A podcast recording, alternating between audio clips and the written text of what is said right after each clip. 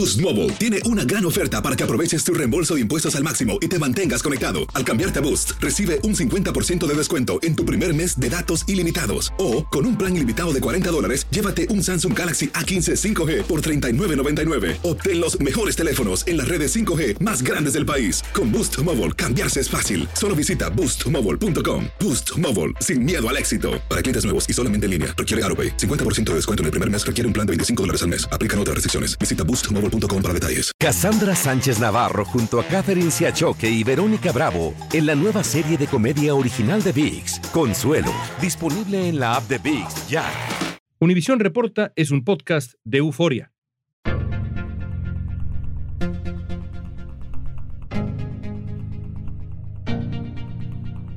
Seguimos con esta cobertura especial de la acusación oficial. Donald Trump se convirtió esta semana en el primer expresidente de Estados Unidos en ser acusado en una corte de haber cometido un delito. Ya sabemos el número de cargos y también algunas de las principales acusaciones. Fue acusado de 34 delitos graves de falsificación de registros comerciales en primer grado. Hoy platicaremos con Antonio Tony del Campo, abogado penalista, juez, sobre la solidez del caso contra Trump, quien se declaró inocente de todos los cargos.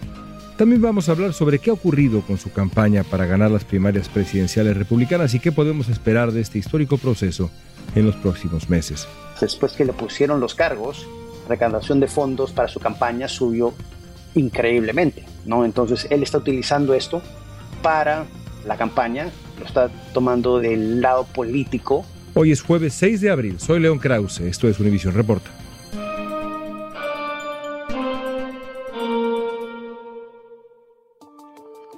A Donald Trump no se le acusa específicamente de realizar pagos para comprar el silencio de la actriz Stormy Daniels. Ese no es el problema, el hecho del pago en sí, ¿cierto, Tony? Eso es correcto. El pago en sí no es necesariamente ilegal. Lo que pasa es lo que se llama fraude empresarial porque usaron la compañía para hacer esos pagos. Y ahí es donde entra el fraude. Esos pagos los hizo su ex abogado de Donald Trump, Michael Cohen, que le pagó 130 mil dólares a la actriz de películas adultas Stormy Daniel. Y después las compañías de Donald Trump le devuelven el dinero a Michael Cohen y los llaman honorarios legales, que obviamente no fueron. Y es más, Michael Cohen ya fue a cárcel, se declaró culpable de dos cargos, pasó un tiempo en la cárcel por esos mismos crímenes. Entonces el asunto no es que hayan hecho el pago a Stormy Daniels, sino que luego se trató de ocultar esos pagos o no se reportó ese pago y el reembolso a Cohen de manera correcta.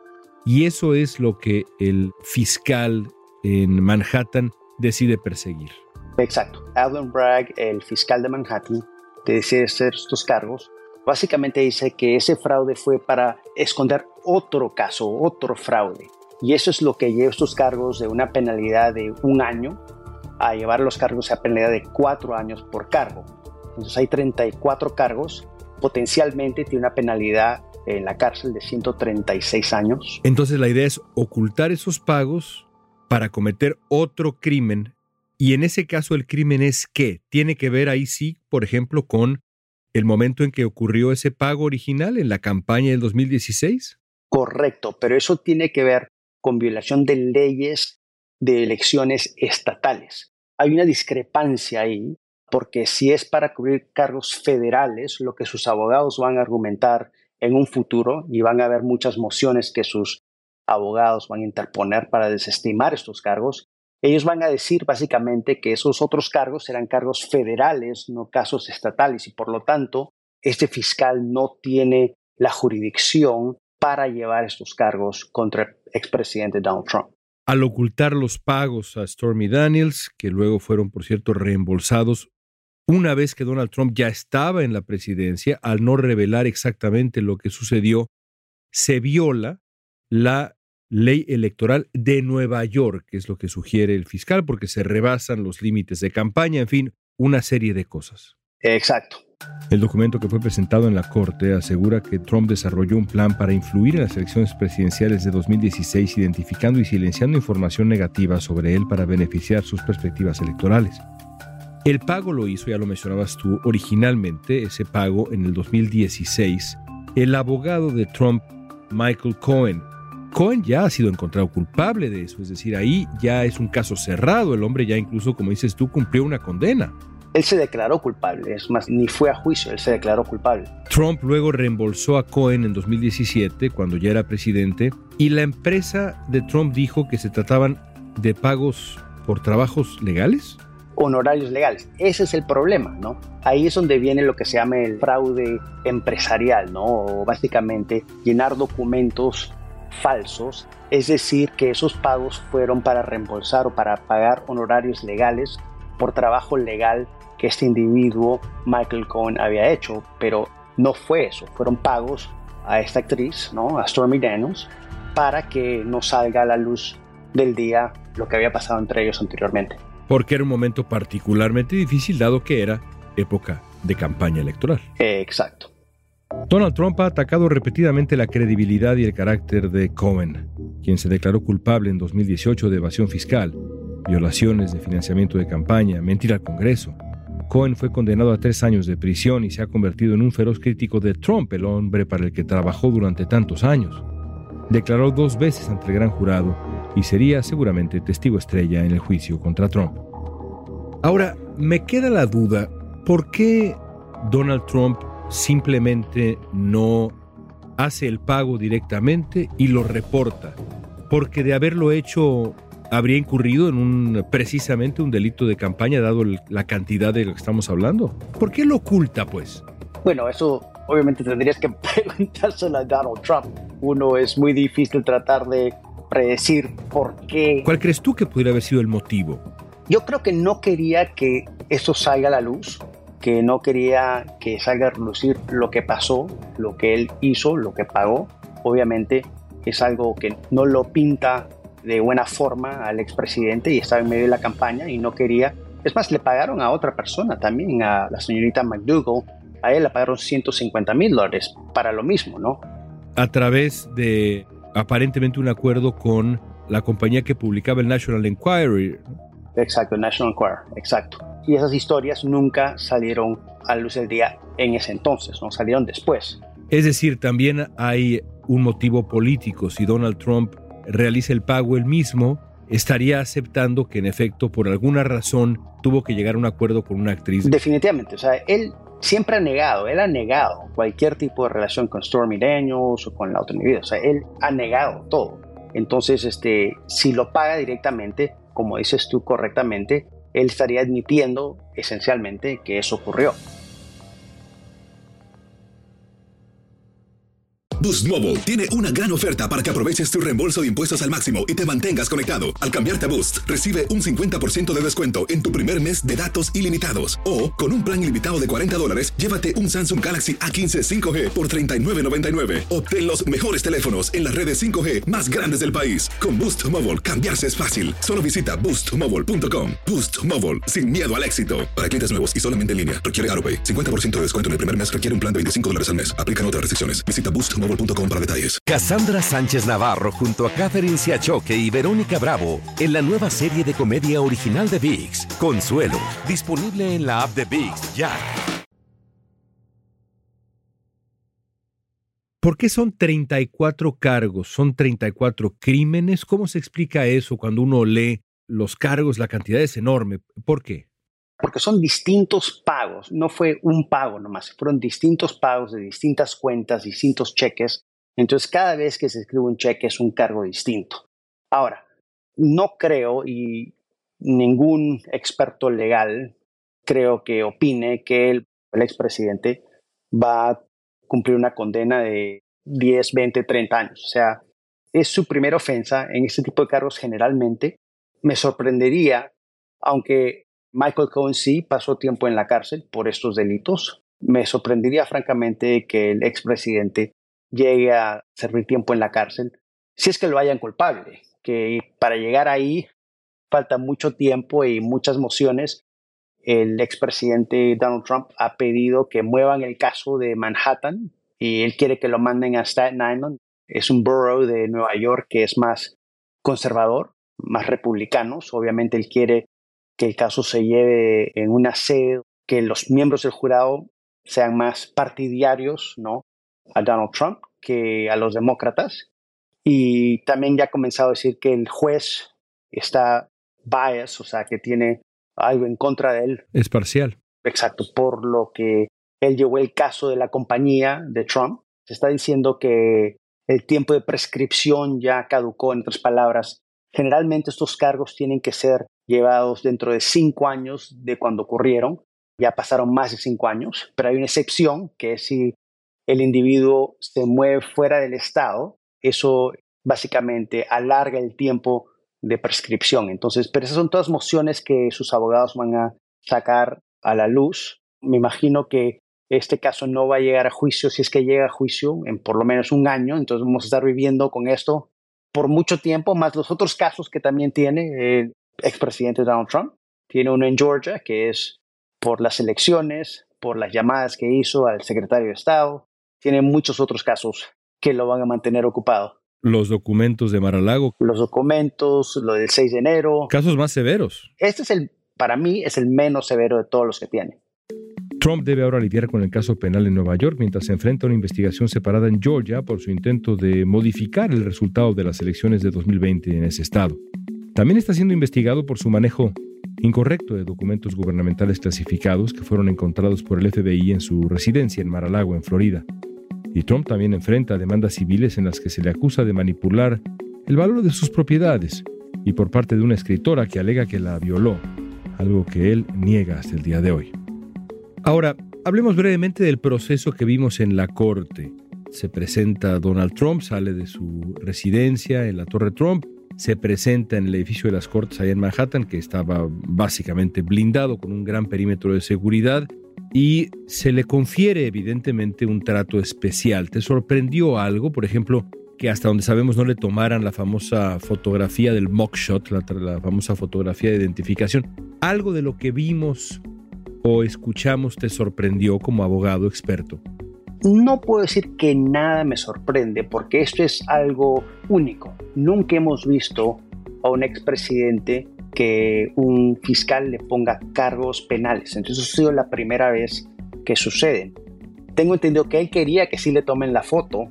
Eso habían reportado porque él quería utilizar esto no para recaudar fondo para su campaña. Y es más, después que le pusieron los cargos, recaudación de fondos para su campaña subió increíblemente, ¿no? Entonces él está utilizando esto para la campaña, lo está tomando del lado político, es un poco lamentable, ¿no? ¿Cuál imaginas que puede ser la defensa legal de Trump ante los tribunales? ¿Qué puede decir para defenderse de algo así, sobre todo si la evidencia que presenta la fiscalía es convincente. Ya nos decías algunas cosas que tratan de llevar el juicio a Staten Island, donde el jurado puede ser quizá más afín o por lo menos más imparcial, esto en los ojos de Donald Trump. Pero en cuanto a la estrategia, si es que esto llega a un juicio, ¿qué puede decir alguien que ha sido acusado de 34 cargos, alguien que está en una situación como la que tiene ahora enfrente Donald Trump?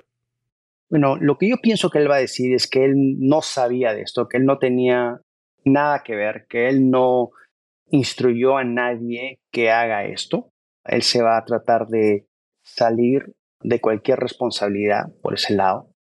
Yo sí creo que va a ser muy difícil de conseguir a 12 personas que estén dispuestas a condenar al expresidente.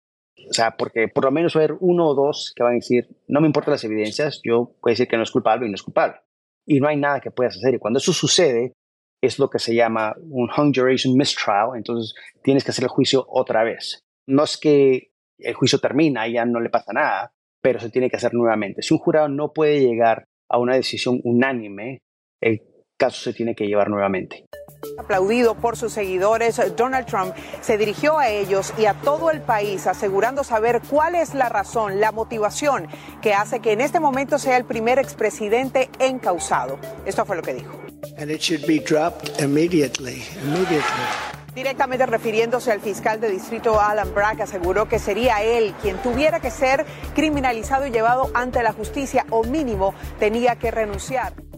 El haber sido eh, formalmente acusado puede afectar de alguna manera su elegibilidad para una votación presidencial, para una elección. Si es declarado culpable, puede también, si de pronto en el 2024, en el mes de mayo, termina el juicio y Trump es declarado culpable, ¿puede ser todavía candidato presidencial?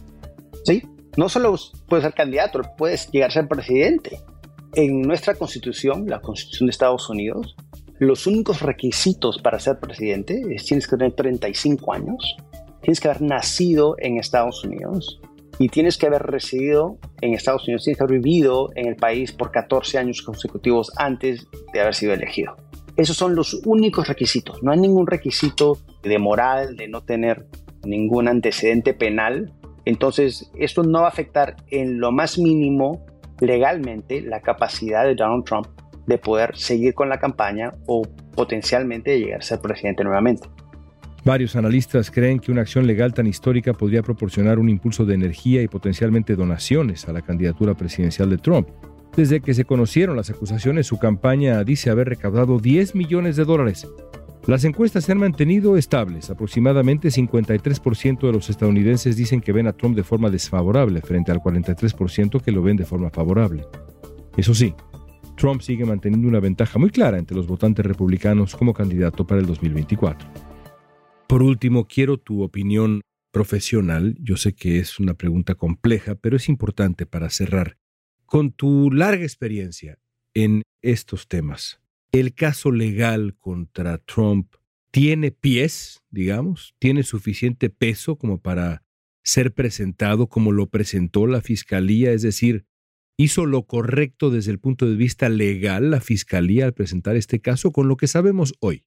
Yo creo que con lo que sabemos hoy, sí. Y tengo que creer que el fiscal tiene las evidencias necesarias para poder llegar a un dictamen para que el jurado diga que Donald Trump es culpable de estos cargos. Obviamente los ojos de todo el país y los ojos de todo el mundo están en este fiscal y no creo que hubiera traído estos cargos si no tiene las evidencias necesarias. Un jurado preliminar, ¿no? que es el grand jury, que determina si hay causas, si hay ese causa probable que esos crímenes han sido, decidieron que sí y firmaron ese documento legal ¿no? para poner los cargos a Donald Trump. Entonces yo creo que sí hay suficiente hechos. Ahora, en los próximos 60 días ya vamos a tener mucho más información específicamente cuáles son los hechos que el fiscal alega que son los crímenes y el fraude y cuál es el otro caso que tenían que esconder, por decirlo así, ¿no? Pero yo creo que sí, y veremos, tenemos que dejar el sistema funcione. Un jurado últimamente, si es que el caso no se desestima por el juez de mociones que pueda traer Trump, no creo que las mociones del tiempo de prescripción no creo que sean válidas porque sí vivió fuera del Estado por mucho tiempo y mientras él está fuera del Estado, este tiempo, los cinco años, para. Entonces él pasó mucho tiempo en Washington, pero él va a decir que su familia estaba en Nueva York, entonces quizás por ese lado tenga algo, pero creo que el fiscal va a ganar esas mociones y esperemos a ver si este caso llega a juicio y qué es lo que dice un jurado. Qué historia. El siguiente capítulo con Trump presente será hasta el mes de diciembre, lo cual es impresionante. Tony, te agradezco mucho esta tan lúcida explicación de este inédito capítulo de la historia estadounidense. Gracias. Gracias, Leo. Un placer estar contigo. Ante más de 300 personas en el salón de eventos de Maralago, Donald Trump dio el martes sus primeras declaraciones tras ser imputado. Fue un discurso agresivo. Trump criticó la forma en que se está investigando el caso y etiquetó como ridícula la acusación por la que fue imputado. Hasta ahora miembros de su partido lo han respaldado. Varios medios reportan que la próxima audiencia en persona, que requiere la presencia de Trump, fue programada para el próximo 4 de diciembre. Esto ocurrirá solo dos meses antes de las primarias republicanas de Iowa, que tendrán lugar el 4 de febrero de 2024.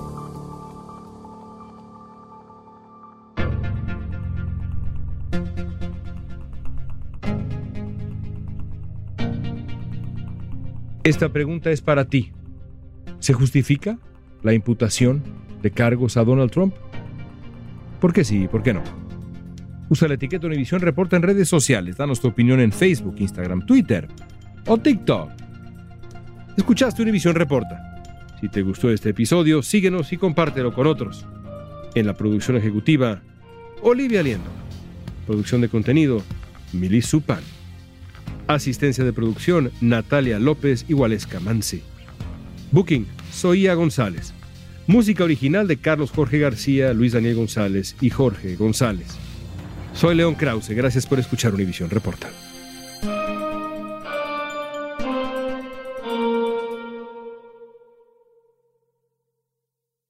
Boost Mobile tiene una gran oferta para que aproveches tu reembolso de impuestos al máximo y te mantengas conectado. Al cambiarte a Boost, recibe un 50% de descuento en tu primer mes de datos ilimitados. O, con un plan ilimitado de 40 dólares, llévate un Samsung Galaxy A15 5G por $39.99. Obtén los mejores teléfonos en las redes 5G más grandes del país. Con Boost Mobile, cambiarse es fácil. Solo visita boostmobile.com. Boost Mobile, sin miedo al éxito. Para clientes nuevos y solamente en línea, requiere AroPay. 50% de descuento en el primer mes requiere un plan de 25 dólares al mes. Aplican otras restricciones. Visita boostmobile.com para detalles. Cassandra Sánchez Navarro junto a Catherine Siachoque y Verónica Bravo en la nueva serie de comedia original de VIX, Consuelo, disponible en la app de VIX ya.